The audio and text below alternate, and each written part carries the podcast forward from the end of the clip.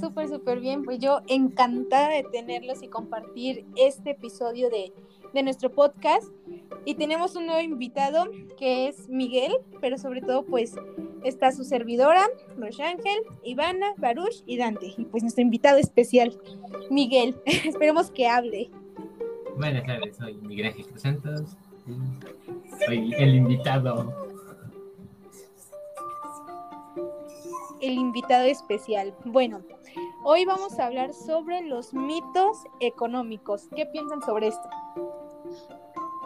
Pues que sí ha de haber muchos, ¿no? O sea, yo pienso que sí han de haber varios, una, una gran variedad de mitos. Algunos a, a lo mejor han de ser reales y otros han de ser falsos. ¿Quién sabe? pues son mitos, sí, quién sabe. Pero pues esperamos poder juntar bien estos temas que nos tocaron, ¿no? Un poco extraño, pero vamos a ver qué sale. Sí, una mezcla rara, pero vamos a darle átomos. Así es. Bueno, pues sí, claro que son muchísimos. Yo estuve investigando un poquito, googleándole ahí un poquito, y pues investigué siete, de los cuales les voy a mencionar uno, y pues espero que cada uno tenga uno que nos pueda compartir y que nos deje un nuevo aprendizaje el día de hoy. El primero que tengo yo es que dicen que nosotros les quitamos el puesto o el trabajo a los demás, en el cual dice que un estudio realizado por Davidson apreciamos en donde dicen que los inmigrantes vamos a lo que es Estados Unidos eh, y les quitamos el puesto. Este estudio también fue realizado por la Universidad de Chicago y dicen que, que Donald Trump pues hizo su cara de fuchi porque pues imagínense todo lo que gastó, ¿no? Para hacerlo de el muro, para llenar más inmigrantes, esto y el otro, pero sobre todo dicen que nosotros somos los que pues quitamos el trabajo a las personas que están ahí. Davidson nos comparte su ideología ante este problema, en la cual nos dice que no es tanto así o que no ve el problema de esa manera, sino que él más, ve, más bien ve que nosotros tanto vamos a trabajar como consumimos del propio país. También nos menciona que pues consumimos en qué aspecto, consumimos en el aspecto de que muchos inmigrantes tienen que ir, tienen que alquilar departamentos, tienen que alquilar pues la comida, tienen que irse a cortar el cabello, las necesidades que tiene todo ser humano y sobre todo pues también tienen que consumir de lo que ofrece ese país. ¿Qué piensan ante esto?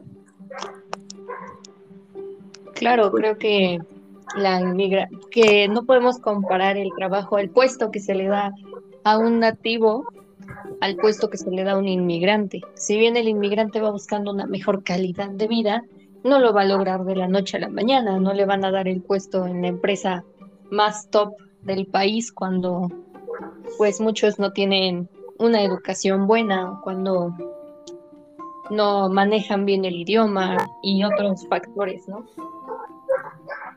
Claro. ¿Ustedes, chicos, tienen otra opinión ante este punto? Pues sí, o sea, siento que de, alguna forma con el que sí, a, algunos les llegan a, a, quitar este trabajo, pero yo siento que como de que hay muchas empresas y demás como de que no es lo mismo este estar trabajando en ese país, yo siento que cuando estás trabajando en tu país de origen, como de que tienes más oportunidades en, en contrario a si estás si este vas este inmigrando a otro país y tratas de hacer el mismo trabajo, pues no te lo van a querer dar así de fácil. Claro, tú Dante tienes algún punto ante este punto, algún punto ante este punto, perdón. Eh, ¿Alguna, algún comentario o Miguel? No, pues yo creo que sí, que un inmigrante tenga un puesto de mayor eh, nivel en el país a donde se fue a vivir, eh, sí, está, sí está complicado porque le dan los más bajitos y no lo sé, a lo mejor ellos los tienen que ganar. Sí, creo que es eh, un problema que, que, mayormente lo sufre Latinoamérica, porque pues como bien hemos podido estudiado, eh, como bien hemos podido ver en las noticias, muchas personas de Guatemala, de Honduras, eh, de México, inmigran para poder cumplir el llamado sueño americano, el cual hace ver a, a los inmigrantes que pueden conseguir un mejor trabajo, un mejor sueldo y creo que no lo hacen tanto por fastidiar a, a los gobiernos, porque pues al fin y al cabo lo hacen más que nada por darles una mejor vida a su familia, ¿no? Que quieren salir adelante, porque me ha tocado ver a muchas personas que pues su familia, sus hijos no tienen para estudiar ni siquiera en una escuela pública. Entonces creo que los gobernantes lo ven por la parte mala de cómo vienen a invadir nuestro país, pero creo que también deberían de ponerse un poquito en los zapatos de esas personas que, que sufren eh, pues el no tener recursos suficientes, ¿no? Y creo que no solo depende de, de ellos mismos, de que no tengan oportunidades, de que no tengan un estudio, también depende mucho del país, de los gobernantes que hacen injusticias, que corren, que hacen recortes en los trabajos, en las industrias. Eh, entonces, no sé, ¿algún otro punto que quieran tomar o pasamos a otro mito? Yo estoy de acuerdo con lo que dices, pero pues como bien lo dices, son, son gobernantes, son todo un país depende de ellos. Mm, Muchas personas dependen de mantener estable la economía y muchas veces eh, por esto es que se rechazan a los migrantes.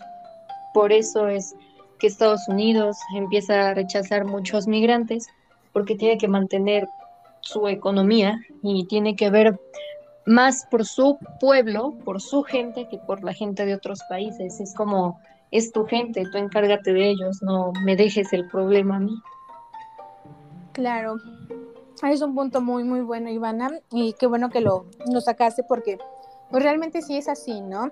Creo que son problemas grandes, pero al fin y al cabo los que deberían de resolver esos problemas son nuestros gobernantes, nuestro y pues hacer lucha, ¿no? Lucha del pueblo, pero pues lamentablemente no es así. ¿Gustarían que pasáramos a otro mito? Sí, sí, estoy de acuerdo. ¿Sí? Claro, alguien que nos quiera comentar uno.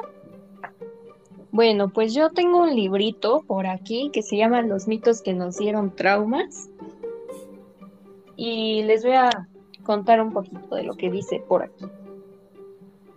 Nosotros tenemos un trauma desde la conquista, ¿no?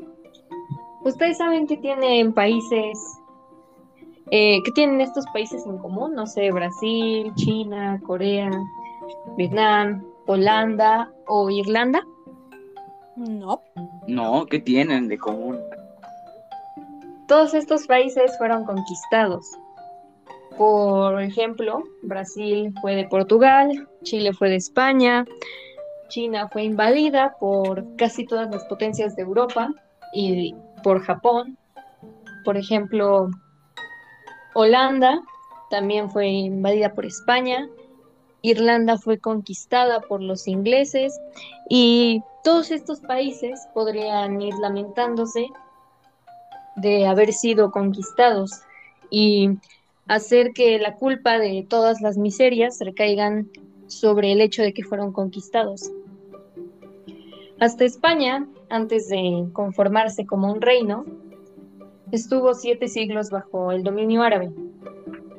Y todos estos países actualmente están por encima de México.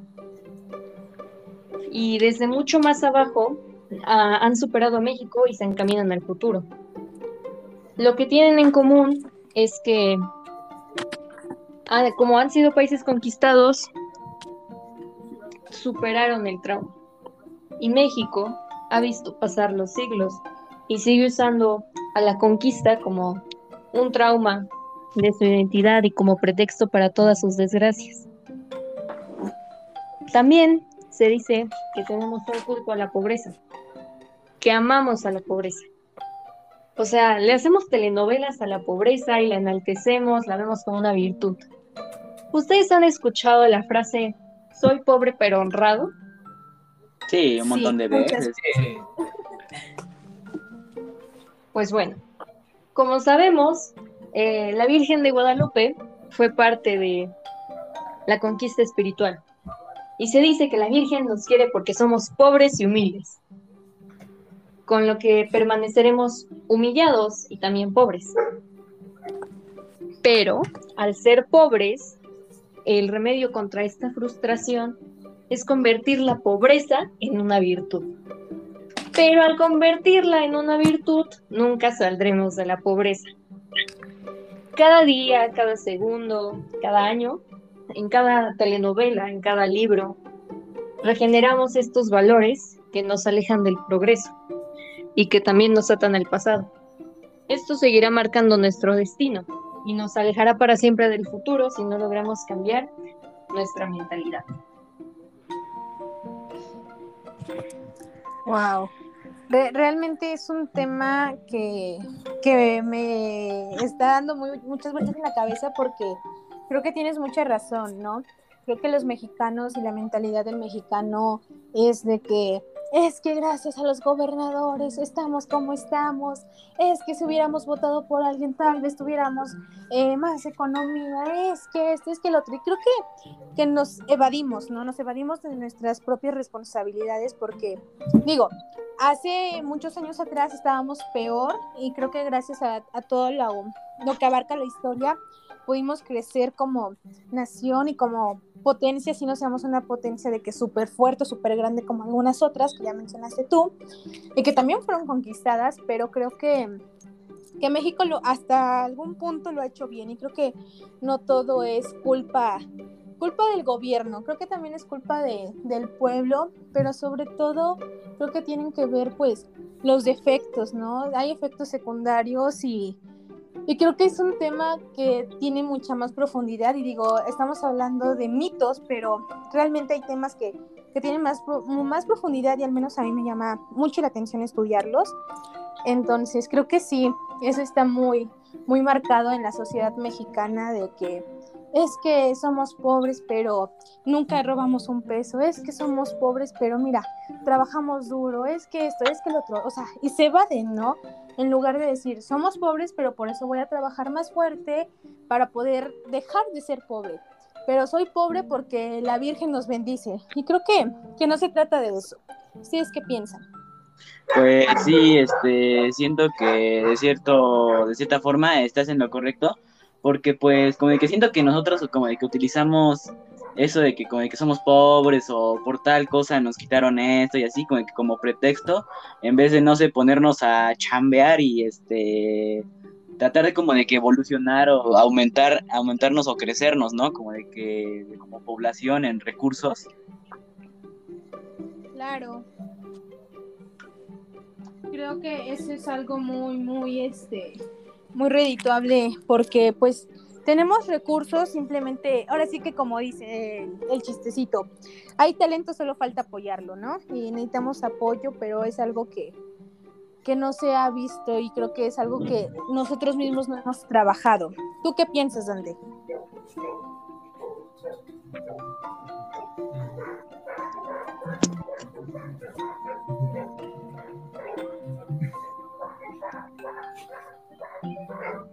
Sigue ahí. Dante tiene problemas técnicos. Problemas técnicos. Ya, ya, ya, ya, pero, este, es que no se escuchaba el audio. Ah, sí. Dígame, de- de ¿cómo era la cosa? Ah, Sobre es que iban a la los humillación, ajá, sobre... Somos pobres pero honrados. No, pues, México. es- es- esa frase creo que más o menos describiría a México. México es pobre pero honrado.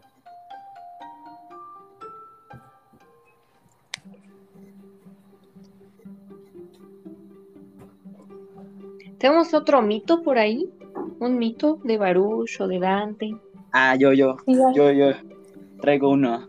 Este, estoy segurísimo, o sea, segurísimo. Si no, pues, si no lo han escuchado, yo, yo pienso que es prácticamente imposible que uno no lo escuche, pero yo, en todas las partes, siempre va a haber, va a estar la frase que dice, el cliente siempre tiene la razón, ¿cierto? Sí. Sí. Sí, sí, sí. Pues este, al igual que muchos, es un mito en el que, pues, en cierto modo es falso, ya que eh, ahí me puse a investigar y todo, y pues dice que los dos tienen importancia, el cliente, tanto en comprar el producto como el que lo hizo, que es el, en este caso el productor, ya que pues el productor, pues como de que se la, se le hace difícil en conseguir el producto o en hacerlo, o en como de que venderlo en diferentes lugares para que pues el cliente como de que tenga más este, importancia que en este caso es el vendedor o el productor, ¿no? Claro. Creo que es un problema que, que yo normalmente lo he visto. Digo, no sé a qué se dediquen sus papás. Espero tener el placer de algún día comentar un poquito más sobre eso. Pero creo que eh, yo, en lo personal, sí, sí he visto ese mito, ese problema. O sea, mito, pero realidad, ¿saben? ¿Por qué? Porque mis papás tienen una tienda. Entonces, pues realmente sí lo he vivido porque llega el, el cliente y te dice, yo quiero esta coca. Y al momento de cobrarla, tú le dices, tal vez cuesta 10. Oye, pero ¿por qué en el Oxxo me las dan de a 8? ¿Por qué? Porque anteriormente Oxxo, 7-Eleven, eh, las grandes industrias como era Bimbo, Pepsi, Cola, eh, no pagaban impuestos. Entonces, en las pequeñas tiendas, las pequeñas producciones, sí tenemos que pagar impuestos. Tenemos que pagar lo que es la luz, lo que es la renta. ¿Y por qué lo daban más barato? Porque pues eh, en este nuevo tiempo, creo que apenas tiene como ocho meses aproximadamente que empezaron a pagar los impuestos que desde hace mucho tiempo no pagaban, ¿no?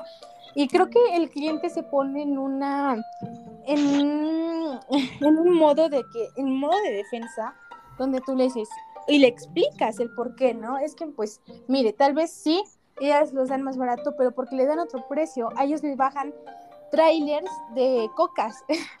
Y a mí no, yo tal vez compro cuatro paquetes para esta semana y cuatro paquetes la otra y dependiendo de cómo esté mi venta. Y creo que es algo que el cliente también debe entender. Y digo, hay veces que también encuentras a, a personas que te tienen de una muy mala gana. Y entonces creo que sí, el cliente tiene la razón siempre y cuando pues realmente la tenga, ¿no? Y es algo redundante, pero pues es la verdad. Sí va a tener la razón siempre y cuando pues sepamos que también nosotros como vendedores nos estamos equivocando. Pero muchas veces y lamentablemente el cliente no sabe lo que está pasando detrás. Todo lo que tienes que pagar, todos los impuestos, en cuanto te llega la luz, en cuanto te llega el agua. Entonces creo que también el cliente se debe poner un poquito en los zapatos de los productores. ¿Ustedes qué piensan? Pues sí, es como más que nada esto, este mito es más que nada como de hablar sobre la empatía, porque, o sea, no es lo mismo como de que simplemente buscar el producto a que la verdad, este, como de que lo necesites para venderlo o como de que para que alguien nomás te diga, no, de, no sé por qué tienes este producto caro, por qué no lo tienes y todo eso, porque sí está como de que más difícil, este, buscarlo y venderlo y todo ese relajo. Sí, claro, el cliente no sabe lo que hay detrás, ¿no? lo que, por ejemplo, también tienes que, contar tu gasto de la gasolina o etcétera, etcétera. Y pues tú quisieras, ¿no? Bajarlo porque, bajar el precio porque también entiendes que es caro, pero pues no puedes porque sabes lo que hay detrás. Así es, creo que como dijo Baruch y como bien lo mencionó, es algo de empatía, ¿no? Si el cliente me da respeto y trata de comprender un poquito el tema y el por qué lo tengo a ese precio, pues yo también lo podría atender de otra manera, ¿no? Sin embargo, si el cliente viene y pues se empieza a alterar, me empieza a gritar, pues también no puedo mantener mi, mi de que no, pues es que fíjese, porque todos tenemos un límite, pero bueno, eso ya sería desviarnos un poco del tema. ¿Alguien más tiene otro mito? Ah, yo, yo no tengo uno, pero Miguel sí tiene uno. Entonces, Miguel, si nos quieres compartir el mito. Pues bueno, yo conozco uno que se llama Los negocios son para ganar La experiencia entre Grecia y, Grecia y Alemania a raíz de la crisis financiera de la primera, es una muestra de la cual errada esta percepción, como bien lo puede explicar el renunciante primer ministro Trispas, ahora que tendrá más tiempo para evaluar lo sucedido. Las corporaciones colocan sus,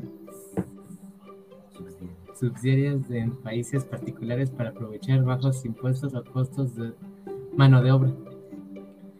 Eso explica por qué Panamá en la meca de, los, de las corporaciones multinacionales que tiene, tienen operaciones de América Latina, o por o por qué los call de muchas empresas internacionales están en India o Escocia. El objetivo entonces es aprovechar las ventajas competitivas en cada negociación. ¿Qué opinan ustedes? Claro, los países con un mayor nivel de desarrollo siempre van a buscar a los países que les puedan dar más por menos. Entonces esto es lo que los hace ser tan, bueno, no es tanto eso, pero lo hace más barato, barata todo. Sí, como dice aquí mi compañera Ivana, pues sí, yo pienso que este cualquier país, este, en este caso, como de que siempre va a buscar este algo, pero todos, yo pienso que todos buscamos siempre como de que la forma de ganar, ¿no? O sea, siempre como de que buscamos un seguro o algo que nos asegure a nosotros este ganar algo que, y que además nos beneficie, ¿no?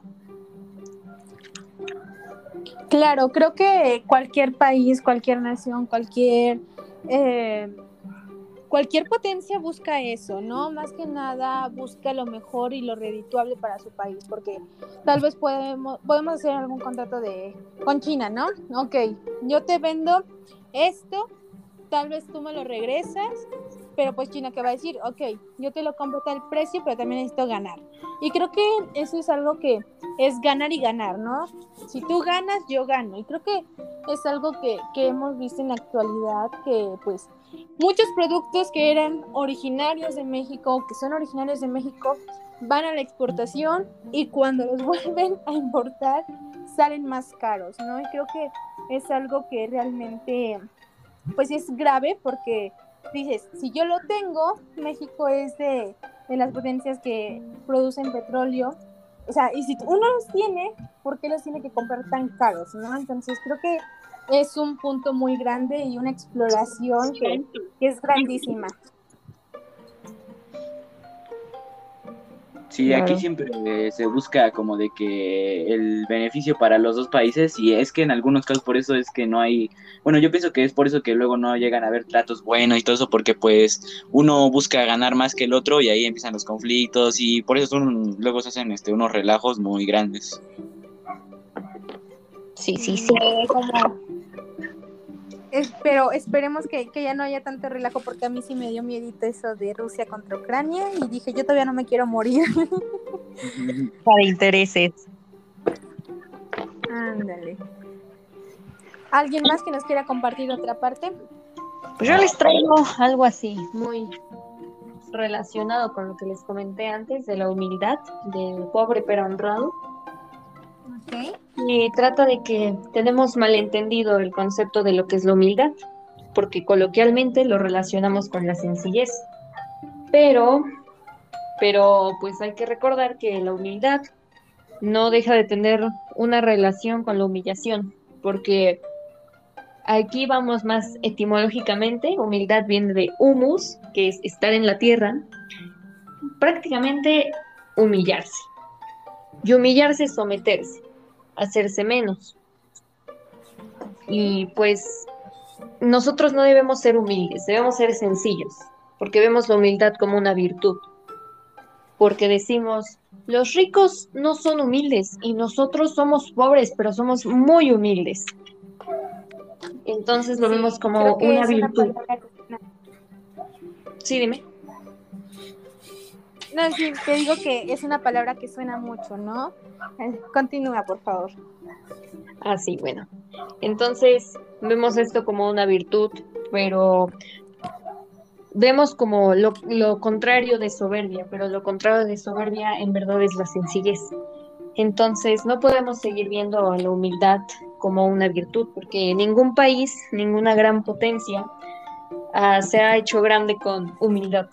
Y también tenemos que aceptar que no somos conquistados y no necesitamos el consuelo de la Virgencita. Y tampoco necesitamos ser humildes, necesitamos la sencillez y no la humildad. Pues sí, yo pienso que. Claro, creo que ese es un punto muy importante. Perdón, continúa. Ah, sí, sí. Este, Bueno, pues yo pienso como de que esto de la humildad este, poco a poco está tomando como de otro significado.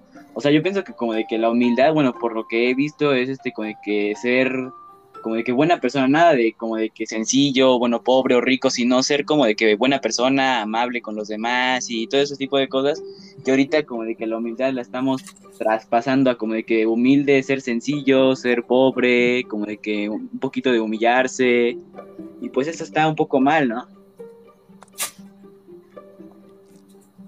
Sí, creo que creo que México tiene ese, ese don de humillarse ante los demás, ¿no?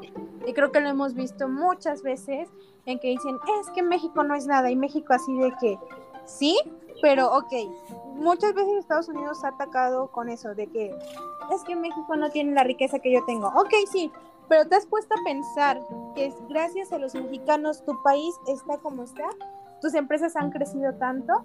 Y digo, tal vez México no tiene mucha noción, mucho reconocimiento, pero realmente los mexicanos somos ricos en muchas cosas, sin embargo, pobres en escasez de inteligencia, ¿no? Y creo que esto es una parte muy importante. Qué bueno que la tocas, Ivana, y qué bueno que nos el concepto, porque muchas veces decimos, es que somos humildes.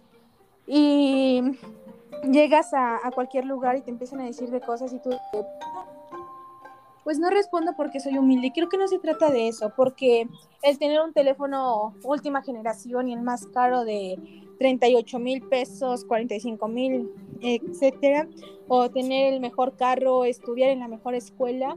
Y me ha tocado ver a muchas personas así que tal vez sus papás son multimillonarios y de qué les sirve si no tienen algo que es sencillez, no tienen algo que es apoyar a las personas que lo necesitan. Y sin embargo, me ha tocado ver a esas personas que tal vez no tienen cinco pesos, tienen dos, pero si ven que alguien más necesita, van y les dan esos dos pesos. Y creo que es algo que realmente debemos reconocer, pero eso no significa que porque él coma caviar con vino o nosotros agua con frijoles, eh, nos agachemos. Nunca debemos de agachar la cabeza ante nadie. Y creo que ese sería mi punto de vista más claro porque no merecemos el ser humillados por nadie. Somos capaces, todos.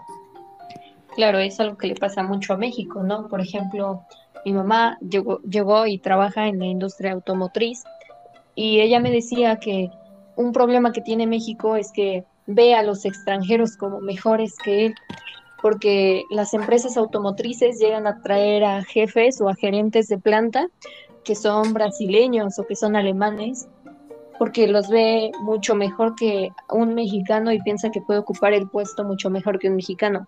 Pero también me decía que cuando llega a haber un problema en una de las máquinas, etcétera, etcétera, eh, los alemanes, en lugar de traer a alemanes, llaman a los mexicanos para que arreglen sus fallas en las máquinas. Entonces, porque el mexicano es mucho más capaz y, el alemán o un extranjero, si esto no sirve, pues no sirve, ya reemplázalo, pero el mexicano va a intentar que funcione, así le pegue un chicle o le pegue una patada, lo que sea, pero va a hacer que funcione. Entonces, no hay que vernos como menos que los demás. Claro.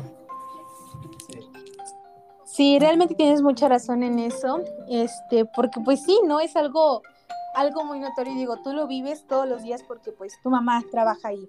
Yo tengo varios conocidos que igual trabajan en diferentes empresas como es Gestam, como es Audi, como es la Volkswagen. Entonces llegas y de repente de que, ay, es que se paró la línea de producción y me están mandando, ¿qué crees? Este, se paró la línea de producción y yo así de, no, ¿y ahora qué vas a hacer?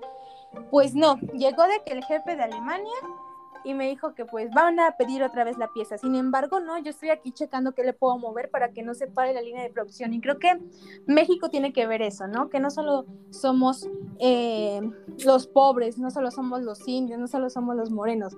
Creo que tiene que ver más allá de nuestros límites, porque los límites los pone uno mismo.